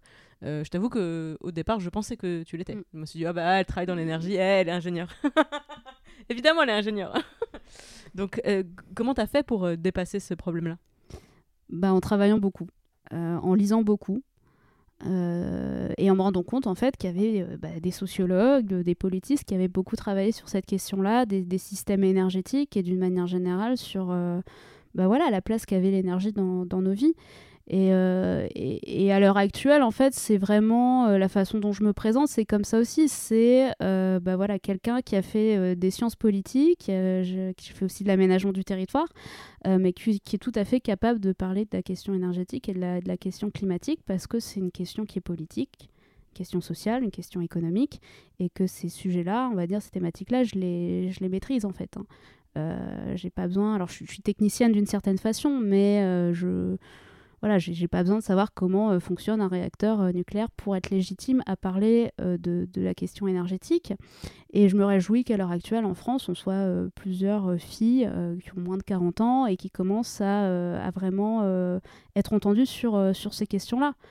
parce que c'est aussi une question de représentativité aussi de sexe. Hein. c'est pourquoi l'énergie c'est un truc de mec en fait? Non, c'est aussi, euh, voilà, si on va sur la question du genre, euh, de la répartition du temps de travail, de la charge mentale, ce genre de choses, euh, là aussi on parle de sujets, de sujets féministes. Et au-delà de ça, quand est-ce qu'on demande aux Français, est-ce qu'ils sont d'accord pour qu'il y ait des centrales nucléaires ou pas, pour qu'on développe des, plus d'éoliennes ou pas La question énergétique en France, c'est quelque chose qui a été toujours très centralisé dans les mains de l'État, dans les mains d'EDF, et on a très rarement demandé aux Français leur avis là-dessus. Ah mais on connaît leur avis. Oui, pas dans mon jardin. pas surtout, pas surtout. Il euh, y en a, c'est non. Et pas chez mes voisins non plus. c'est vrai que pour les éoliennes, c'est beaucoup euh, le son de cloche que j'avais eu à chaque fois qu'il y avait des projets euh, éoliens. C'était, enfin, tout, le monde est pour l'énergie propre, mais pas dans mon paysage, pas sur mon horizon, pas dans mon jardin, etc. après, il faut voir comment c'est fait. hein. Il y a beaucoup, euh, à l'heure actuelle, de, coopératives d'énergie renouvelable citoyenne euh, qui, sortent en France, hein, donc de groupes de citoyens qui décident d'investir ensemble pour développer des projets euh, d'éolien ou des projets de panneaux so- solaires photovoltaïques, et ça fonctionne plutôt bien. Après, c'est la façon dont on fait les choses. Je pense que voilà, si on explique aux gens euh, pourquoi on fait les choses, comment on va les faire, et on va les faire ensemble, ça passe toujours mieux que la grosse entreprise qui va débouler, qui va bétonner un champ, qui va faire son éolienne, et puis, et puis c'est tout, on n'en parle plus, quoi. Euh, et, c'est ça qui est aussi intéressant à l'heure actuelle sur, euh, sur les questions des, énergies renouvelables et notamment des énergies renouvelables citoyennes, c'est qu'au-delà voilà, de la transition énergétique, c'est aussi un nouveau mode de faire euh, qui, est, qui est apporté. Nous, Virage Énergie, on est, on est très proche d'Enercop au Trans, donc Enercop qui est une coopérative citoyenne de production d'électricité. Donc euh, vous n'êtes pas obligé d'être chez EDF, vous pouvez être chez d'autres fournisseurs euh, d'électricité. Euh, Enercop est fournisseur d'électricité et euh, eux savent directement d'où proviennent l'électricité qui- qu'ils injectent dans le réseau. Donc en, en l'occurrence de, bah, producteurs qui, ont des quelques éoliennes, des panneaux solaires sur, sur l'habitation, ce, genre de choses. Et c'est ce nouveau mode de faire aussi qui est super intéressant.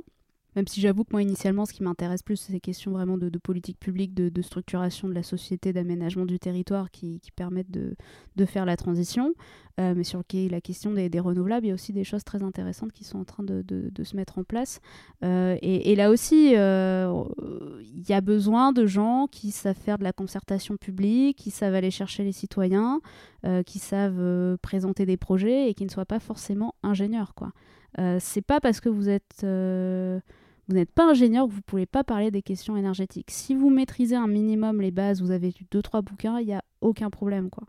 Si vous vous intéressez à la question et que vous avez la volonté de vous documenter sur la question, c'est ce que tu es en train de me Oui, dire. aussi. Euh, aussi. Mais d'une manière générale, je trouve qu'on est assez mal informé en fait sur cette question énergétique. C'est qu'on on en fait euh, volontairement ou involontairement quelque chose d'extrêmement compliqué, d'extrêmement technique et qui concerne pas tout le monde. Alors que euh, non, euh, en fait, ça concerne tout le monde de savoir euh, si on décide de reconstruire 20 centrales nucléaires en France ou pas, de mettre des éoliennes partout. Ça, c'est vraiment des débats de société qui doivent se tenir.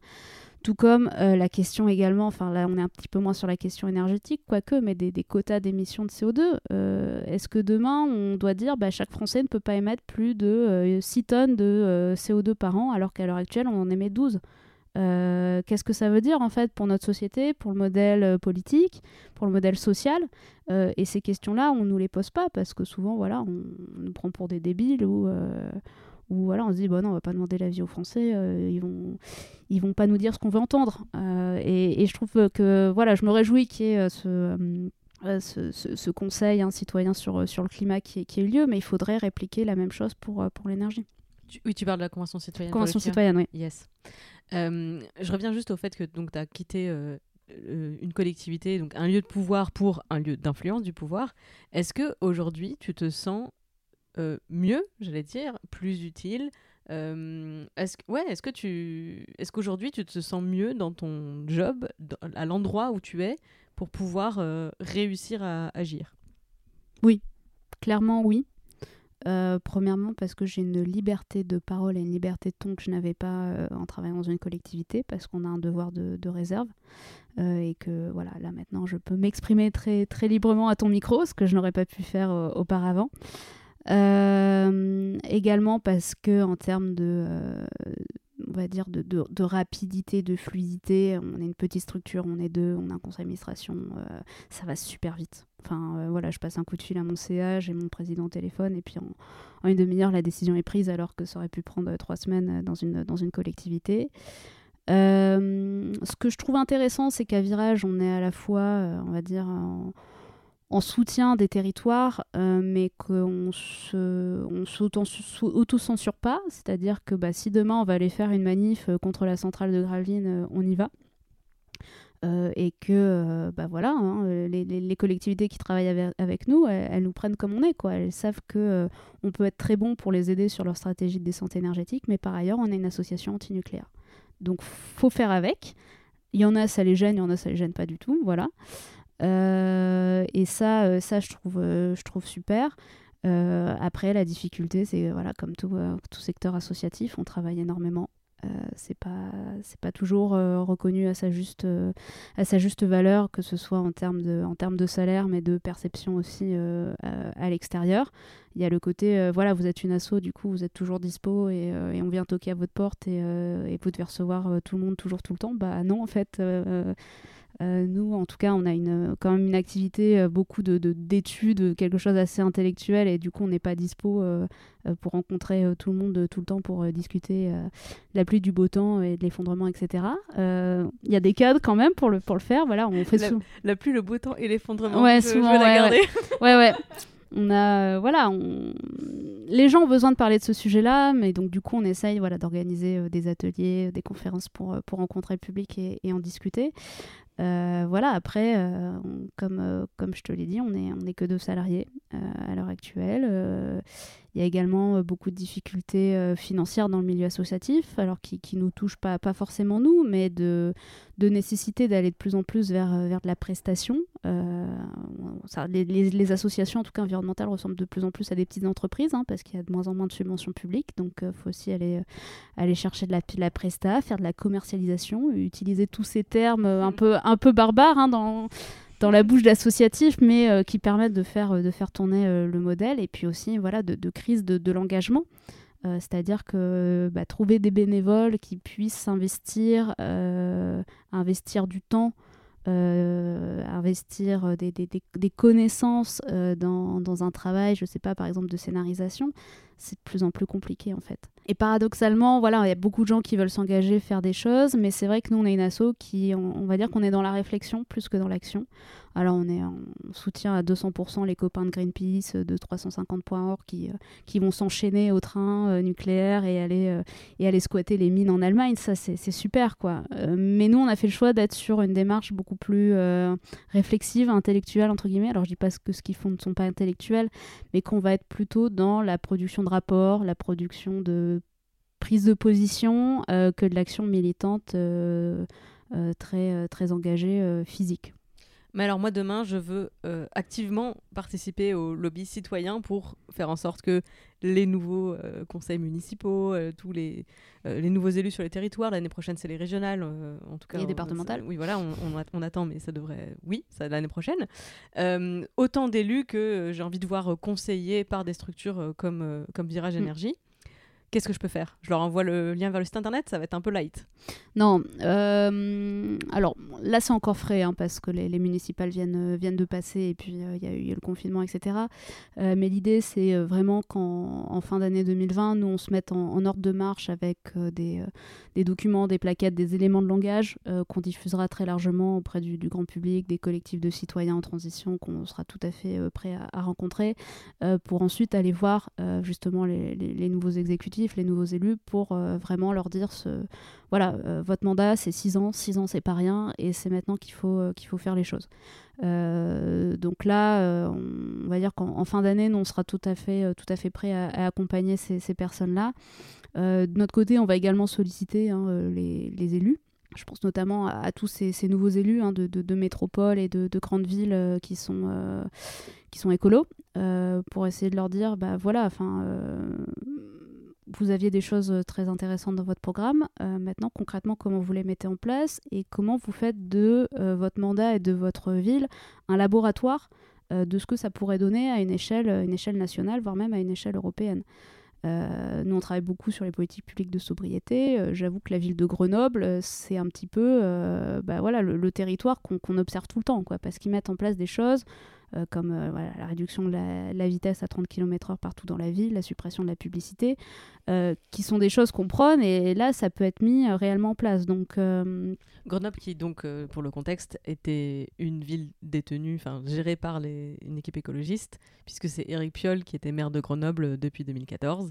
Et il vient d'être réélu d'ailleurs, son équipe a été réélue, donc ça va être un deuxième mandat, donc ça va faire c'est 6 ans, 12 ans? 12, ans, de mandat écologiste sur une ville. mandat écologiste, ouais, tout à fait. Et puis avec des territoires où, voilà, c'est super intéressant par exemple à Lyon où euh, la ville est écolo et il y, a énormément d'écolos également à, la métropole, donc voir, ce que, voir ce que ça peut donner.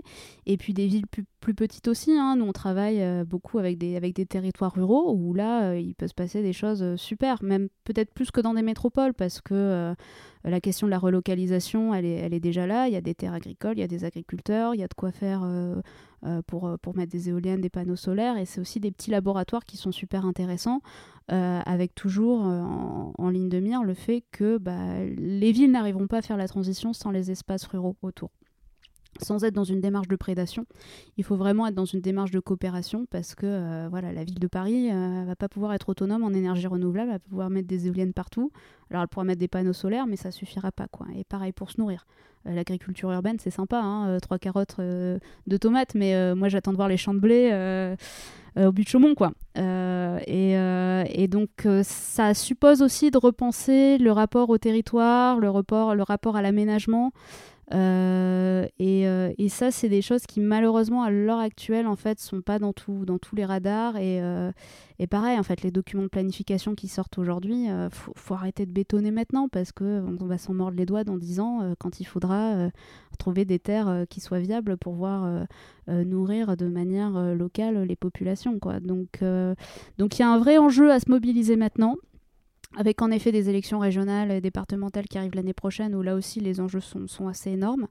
Il euh, ne faut pas oublier que les, conseils régionaux, c'est eux qui récupèrent une grande partie des, fonds européens pour les redispatcher sur les territoires. Donc euh, là, la question de la transition doit être pleinement prise en compte et, et financée via, via ce moyen-là.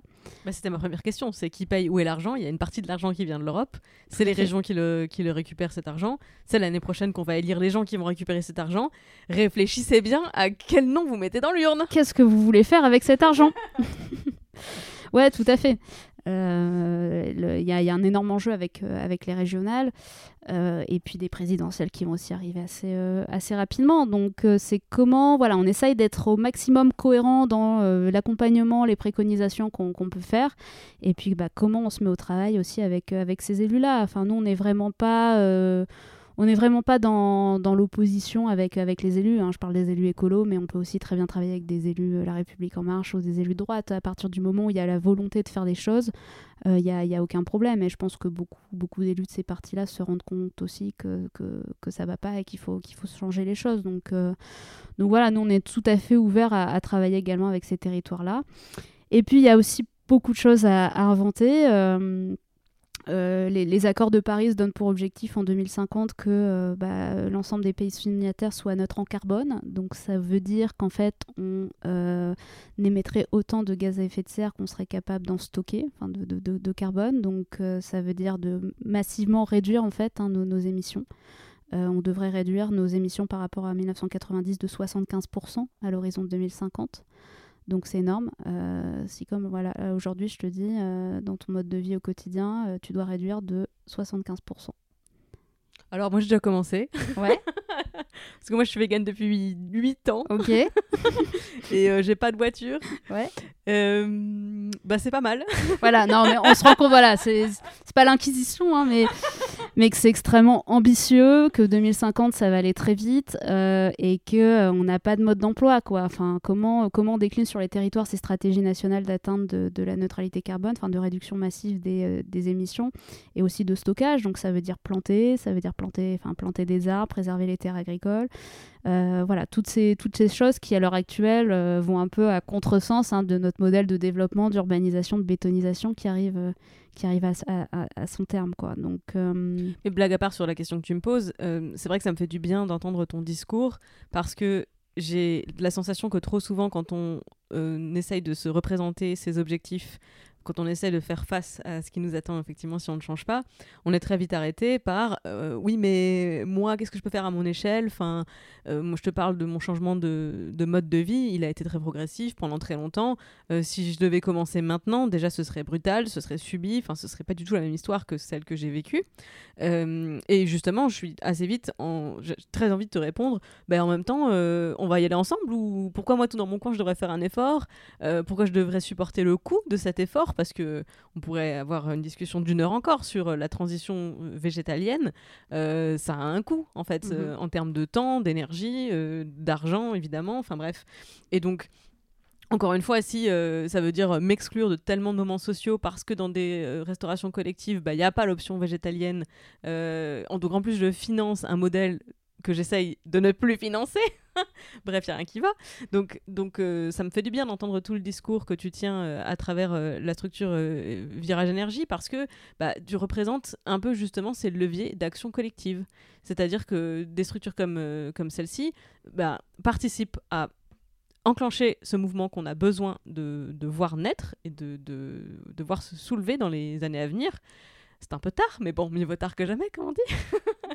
Pour qu'on arrête, euh, toi, moi, toutes celles et ceux qui ont envie que les choses changent et qui commencent effectivement par eux-mêmes, qu'on arrête de, supporter individuellement, en fait, euh, le, alors le coût déjà, mais surtout le poids, le poids moral de il faut que ça change.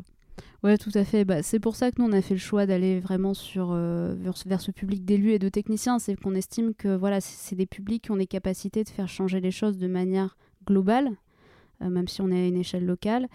Et que euh, les petits pas du colibri, c'est bien, mais que ça dépolitise en fait totalement la question de la transition. Euh, pour nous, la transition, c'est vraiment un changement de modèle de société. euh, qui doit s'interroger sur la société de manière globale. C'est-à-dire, est-ce qu'il faut qu'on continue de subventionner l'aviation Est-ce qu'il faut qu'on continue euh, de bétonner? Est-ce qu'il faut qu'on euh, continue d'avoir une politique alimentaire commune euh, à l'échelle européenne qui subventionne massivement les pesticides et, l'agriculture ultra-industrielle? C'est toutes ces questions-là, en fait, qu'il faut qu'on se pose et, que j'estime qu'elles sont un petit peu cachées par le côté oui c'est l'individu qui doit faire le côté très développement personnel de euh, bah voilà je je me regarde moi-même en introspection avec mes émissions de gaz à effet de serre et euh, ah mince c'est pas bien j'ai pris l'avion ah mince c'est pas bien euh, j'ai mangé de la viande etc etc Euh, nous c'est vraiment le côté collectif qui nous intéresse parce qu'on n'y arrivera pas individuellement Mais en plus, on l'a vu. Je pense que c'est le truc qui m'a le plus outré. et Dieu sait que je m'indigne facilement. Mais on a été nombreux et nombreuses, je pense, à se dire Ah, l'avion, c'est vrai que peut-être on essaie de le prendre moins souvent. hmm. et pendant le confinement, les compagnies les faisaient voler à vide pour regarder leurs créneaux. Mais c'est ça, pas la démonstration qu'en fait, l'action individuelle c'est bien, mais c'est totalement limité. Bah, ça, c'était la démonstration, mais, c'était tellement cynique. Je, y a, je pense que j'ai conscience d'énormément de réalités euh, poli- politiques et économiques dans ce monde, mais ça, vraiment, j'étais à milieu d'imaginer que ça fonctionnait comme ça. Oui, tout à fait. Et puis au-delà de la, enfin, derrière la question de l'avion aussi, c'est pourquoi on voyage en fait? Et ces questions-là, on se les pose jamais. Euh, c'est toujours voilà la question du, du moyen. euh, je prends l'avion, je prends pas l'avion, mais en fait, qu'est-ce qu'on cherche Euh, Ok, si on veut partir en vacances, on cherche quoi Le dépaysement? On consomme, on consomme des vacances. mais c'est exactement ça, on, on consomme des vacances. quand on part en, en fait, on part en vacances, on part pas en voyage, quoi. C'est aussi derrière, c'est aussi cette question du temps. Est-ce que ça vaudrait pas le coup bah, de partir, je sais pas, une fois tous les cinq ans, mais on part trois mois d'affilée? Euh, ça réinterroge aussi la, ça réinterroge la question du, temps de travail et puis de pourquoi, euh, pourquoi on voyage en fait. Est-ce que si c'est pour aller faire bronzette au bord de la piscine, euh, je sais pas où, à l'autre bout du monde, euh, bah ouais, on peut aller aussi à Nice. hein. Cette question-là, voilà, elle est, elle est aussi vachement, vachement intéressante de savoir aussi est-ce qu'il n'y a pas bah, des voyages qui sont plus légitimes que d'autres? Euh, je pense qu'avec la crise du Covid, on s'est bien rendu compte que bah, y a certaines réunions en fait qu'on n'était pas obligé de faire en présentiel, hein, qu'on pouvait faire en visio. Euh, après, pour les, euh, voilà, les, relations familiales, amicales, l'ouverture aux, différentes cultures, c'est- un peu plus différent. Et, et là, ça, ça suppose d'y réfléchir aussi, hein, de savoir de ce qui est du, superficiel ou pas. Euh, sans oublier que euh, bah, ça fait pas très longtemps en fait hein, que les êtres humains euh, se déplacent comme ça partout dans le monde. Il n'y a qu'à comparer avec nos grands-parents. hein, C'était des générations qui prenaient pas l'avion, qui voyageaient pas, qui, qui se déplaçaient pas autour de chez elles. Alors je, je dis pas qu'il faut forcément revenir à ça, mais les gens arrivaient à en vivre quand même, à vivre. Il y a sans doute un équilibre à, à trouver. Tout à fait. Effectivement, par rapport au rapport à l'avion, dans ma première vie professionnelle, euh, je me souviens, dès lundi matin à Orly, à 6h50, tu prends la navette. La navette, c'est les liaisons Air France, euh, Paris-Marseille, euh, Paris-Toulouse. mais et donc, c'est la navette, c'est-à-dire qu'il y en a toutes les demi-heures pendant 3 heures le matin, là, et pareil le soir. et puis, tu peux faire l'aller-retour du coup Paris-Marseille dans la journée, quoi. C'est... Bah, ça se fait. Ouais, ça se fait. Euh, mais ça se fait aussi très bien en train. J'ose espérer que là, le, voilà, le, gouvernement a bien compris ça et, qu'une une vraie politique de, euh, on va dire de, redirection de l'avion vers le train, en tout cas pour les, pour les trajets euh, nationaux, va, va, va être possible. Mais que oui, en fait, l'avion ne doit plus être un réflexe. C'est pas anodin de, de prendre l'avion. Euh, Moi-même, hein, je, ne le prends plus depuis euh, maintenant quel- quelques années, mais les dernières fois où j'ai dû le prendre, euh, je me sentais physiquement mal parce que je me disais, mais mince, tu travailles sur le climat, tout ça, tu es dans un avion, là, qu'est-ce que, tu fais? Et, en même temps, bah, parfois on est obligé pour des questions voilà, personnelles, professionnelles, et on ne peut pas dire non. Et même ça, en fait, hein, c'est compliqué. hein, quand voilà, on, on vous invite, je sais pas où, euh, faire une conférence ou quoi, euh, ah, c'est en avion, bah non, désolé, je peux pas venir. Enfin, c'est des choses qui sont pas, qui sont pas encore euh, évidentes à dire, à verbaliser, mais je pense que ça, que ça va changer. Bon, après, l'exemple de l'avion quand même lié à une frange de la population plutôt aisée. Hein. C'est pas, faut, faut- hein, même si Ryanair c'est pas très cher, c'est pas tout le monde qui prend l'avion. Hein. Ah, mais moi, j'ai boycotté l'avion en 2019. euh, Eh, moi, j'avais un SMIC. du coup, l'avion, on l'a boycotté par principe, mon SMIC et moi. Tout à fait, tout à fait. Euh, non, non, mais c'est voilà, c'est ouais, toute chose, euh, toute chose égale par ailleurs. Faut voilà, faut pas oublier que c'est quand même une minorité de la population qui voyage en avion, euh, même euh, même avec des low cost, hein, parce que c'est pas tout que l'avion il coûte 30 balles. C'est derrière, faut, faut quand même euh, voilà payer les vacances, ce genre de choses, et pouvoir prendre des vacances, hein, ce qui est pas pas le cas pour tout le monde. Mais que voilà, il y a une couverture médiatique qui fait qu'on en fait un sujet exceptionnel. hein. C'est comme les vacances au ski. pour mémoire, c'est 12% des Français qui partent au ski tous les ans. Bon. Euh, voilà, donc euh, l'idée c'est vraiment de s'interroger sur nos besoins, euh, ce, qui est, indispensable, ce qui ce qui l'est pas, et puis également derrière sur, les normes sociales, qui on, le sent bien aussi, hein, il y a des grands mouvements, grands soubresauts sociétaux qui font que bah, des choses qui paraissent totalement impossibles ne le sont pas. Euh, Il y, a, il y a 30 ans, euh, qui aurait dit que euh, l'interdiction de la cigarette dans les lieux publics aurait été aussi bien acceptée Personne. Maintenant, c'est plus, plus un sujet. On fait aussi souvent le parallèle sur les, questions énergétiques avec les questions de sécurité routière dans les années 60-70. hein. du, jour au lendemain, le port de la ceinture a été rendu obligatoire. Euh, Est-ce que c'était une, une restriction des libertés fondamentales Euh, Peut-être pour certains, mais au final, euh, ça amenait euh, beaucoup de bénéfices pour, euh, pour la société. Donc voilà, il faut se poser euh, cette question-là euh, par rapport à, nos modes de vie actuels et, euh, sur l'impact que ça peut avoir sur, euh, sur l'environnement, mais également sur, sur notre santé, hein, parce que euh, bien sûr, derrière la question, euh, la question climatique, les questions énergétiques, il y a aussi toutes les questions de, bah, de, santé, de, de solidarité qu'il ne faut, pas, euh, faut pas oublier. Euh, et, euh, et que euh, transition euh, juste euh, doit se faire également en, ne laissant personne sur le, bord de la, route, bien, au contraire. Je crois que j'ai vraiment pris conscience pendant notre entretien que finalement, le modèle que on, défend parce qu'on a, on a peur de le quitter, parce que c'est celui qu'on connaît, il ne profite qu'à une extrême minorité. Et qu'en fait, on s'attache juste. En fait, c'est juste la peur du changement, fondamentalement. Mm. C'est parce que ce, change- ce changement fait peur. Évidemment, c'est l'inconnu, mais le changement, ça fait toujours peur. On sait ce qu'on quitte, on sait pas ce qu'on gagne. Exactement. Mais Euh, en plus, on sait pas ce qu'on. Enfin, c'est même pas ça qu'on quitte. Je veux dire, euh, on vient d'avoir une discussion de 10 minutes là sur l'avion, euh, et tu l'as très justement rappelé, ça concerne une minorité de gens qui ont les moyens de, de voyager. Euh, la plupart des gens, encore une fois, enfin. La priorité, c'est de pouvoir avoir accès à une alimentation saine, de qualité, de pouvoir vivre dans des zones où l'air n'est pas pollué, où euh, ils sont pas euh, exposés à des nuisances sonores euh, énormes, etc., etc. Et donc en fait, fondamentalement, quand on regarde la majorité de la population, bah, je rejoins ce que tu as dit tout au début de, cet, entretien. Oui, en fait, ça profite à tout le monde. Et le coût qu'on doit investir pour réussir à, à, à réussir cette transition, bah, enfin, on est, on est de toute façon en train de s'endetter en- à maintenir ce, modèle-là. Ouais, tout à fait. Euh, tout à fait. Et, euh, et, et c'est vrai que ça, ça nous invite aussi à sortir d'un modèle très individualiste, en fait, où voilà, on pense à soi, ses amis, sa famille, euh, mais que ça va être un bien, bien collectif, en fait, qui, qui va être apporté par ce, par ce changement. Alors, ce changement, la façon dont on l'entend d'une manière intellectuelle, après, je, ne suis pas certaine hein, que, malheureusement, Euh, ce changement se fera, euh, rapidement et euh, sans, heurte. hein. Forcément, il y a des gens qui vont, chercher à garder leur, position, leur, mode de vie, leur, statut. Mais que ça vaut quand même le coup, hein, comme tu disais tout à l'heure, est-ce que est-ce qu'on peut se permettre d'être encore dans un modèle choisi, sachant que le modèle subi arrive.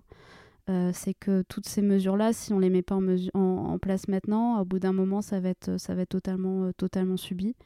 Euh, on pourra se poser la question aussi du, modèle politique, des modèles démocratiques dans lesquels on sera. Est-ce qu'à plus 4 degrés, on ira encore voter gentiment pour son président et pour son maire? Je ne suis pas certaine. Surtout pour les territoires des, littoraux. Voilà, enfin, un moment... On l'état d'urgence climatique. Oui, et qui va être pro- prorogé à chaque fois. Et Ah bah, il, sera il permanent. Ah bah oui.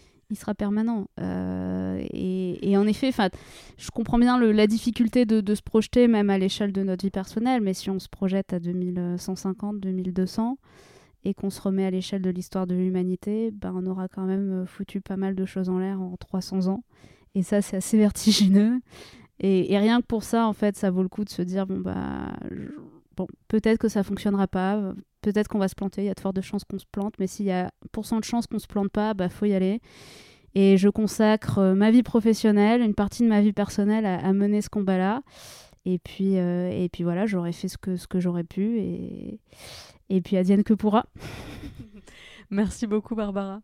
Où est-ce que j'envoie tous les gens qui euh, auront écouté cet entretien jusqu'au bout Merci à eux. Et qui auraient envie maintenant d'agir, de, faire quelque chose de concret pour euh, participer au changement. Alors, bah, tu peux les envoyer sur le site de Virage Énergie pour avoir plus d'informations sur l'assaut et avoir accès à nos scénarios. Donc, c'est www.virage-énergie.org. Je les enverrai également vers le site du réseau Action Climat, euh, qui est une association en fait qui, qui fédère une, une- une petite centaine d'assauts en France euh, qui travaillent sur, sur ces questions-là. Euh, donc vous tapez Réseau Action Climat sur votre moteur de recherche préféré et, et ça sortira. Euh, et puis si vous voulez en savoir un peu plus sur les questions énergétiques, euh, je vous renvoie vers le site de l'association Negawatt qui a une page qui s'appelle Décrypter l'énergie, qui est très bien faite et qui vous permettra de tout comprendre sur les sujets énergétiques. Merci beaucoup. Merci à toi. Dernière question. En fait, j'ai menti, j'ai dit que c'était la première question avant qu'on enregistre. Et puis je l'avais posée parce qu'on est parti dans un tunnel de conversation passionnante. Barbara, est-ce que tu te souviens de ta première indignation? Alors, je sais pas si c'était la première, euh, mais je me souviens avoir été assez fortement marquée quand j'étais petite, donc je vais avoir 9-10 ans, euh, par la marée noire de l'Erika. Premier souvenir, je pense, euh, environnementaux assez forts que j'ai eu de ces, ces goélands, ces mouettes pleines de mazout euh, qu'on récupérait sur, euh, sur les plages. Euh, et ce sentiment un peu de, gâchis, en fait, de, et de tâches juste euh, incommensurables de devoir nettoyer ces, ces plages. Donc ça, ouais, c'est une des premières indignations que, que j'ai eues. Euh, et puis ensuite, euh, j'avais un, j'ai un papa hein, qui est assistant social et très fan de, de Canal+. Et donc, euh, bah, tous les dimanches, j'avais le droit au vrai journal de Carl Zero avec derrière les guignols et derrière le Groland. Et ça, ça a pas mal aussi façonné euh, la façon dont, bah, dont je réfléchis à l'heure actuelle. Euh, mais l'appétence aussi que j'ai eue pour des sujets un petit peu, en décalage et, euh, et quelque chose qui m'avait beaucoup marqué à l'époque, c'était, euh, je me souviens, assez- il y avait assez régulièrement dans l'émission de Carl Zero le vrai journal des interviews d'Anna Politrovskaya, journaliste russe, qui a été assassinée quelques années plus tard et ça m'avait voilà, fort, fortement marqué. Et en tout cas, c'est ces émissions qui m'ont apporté une certaine ouverture intellectuelle sur, le monde et un regard aussi assez critique sur, euh, sur la société dans laquelle on vit. Ah, J'en profite pour passer un message personnel, mais si quelqu'un qui m'écoute euh, est- le contact de Carl Zero, alors vraiment, s'il vous plaît, mettez-nous en relation parce que moi aussi, euh, je pense qu'il a beaucoup forgé ma culture politique, en tout cas mon- ma curiosité et, mon, envie d'en savoir plus et de, poursuivre dans ces voies-là. Donc euh, j'adorerais faire un activiste avec Carl Zero, oh là là, merci de nous mettre en relation, Internet Ça a déjà marché par le passé, donc euh, je tente. Merci encore Barbara, c'était passionnant. Merci à toi.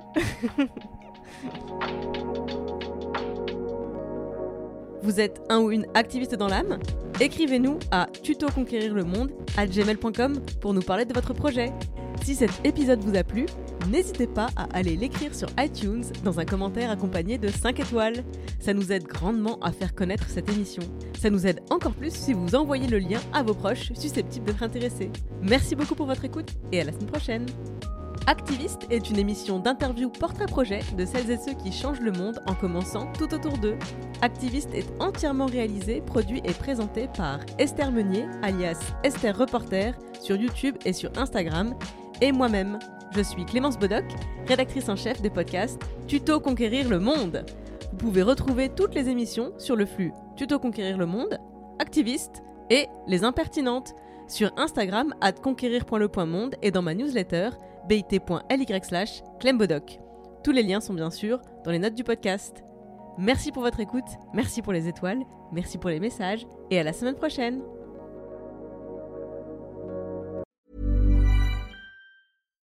When you make decisions for your company, you look for the no-brainers. And if you have a lot of mailing to do, stamps.com is the ultimate no-brainer. It streamlines your processes to make your business more efficient, which makes you less busy. Mail checks, invoices, legal documents, and everything you need to keep your business running with Stamps.com. Seamlessly connect with every major marketplace and shopping cart. Schedule package pickups and see your cheapest and fastest shipping options from different carriers. With rates up to 89% off USPS and UPS rates. And with the Stamps.com mobile app, you can take care of mailing and shipping wherever you are. Make the same no-brainer decision as over 1 million other businesses with stamps.com. Sign up with code program for a 4-week trial plus free postage and a free digital scale. No long-term commitments or contracts. That's stamps.com. Code program.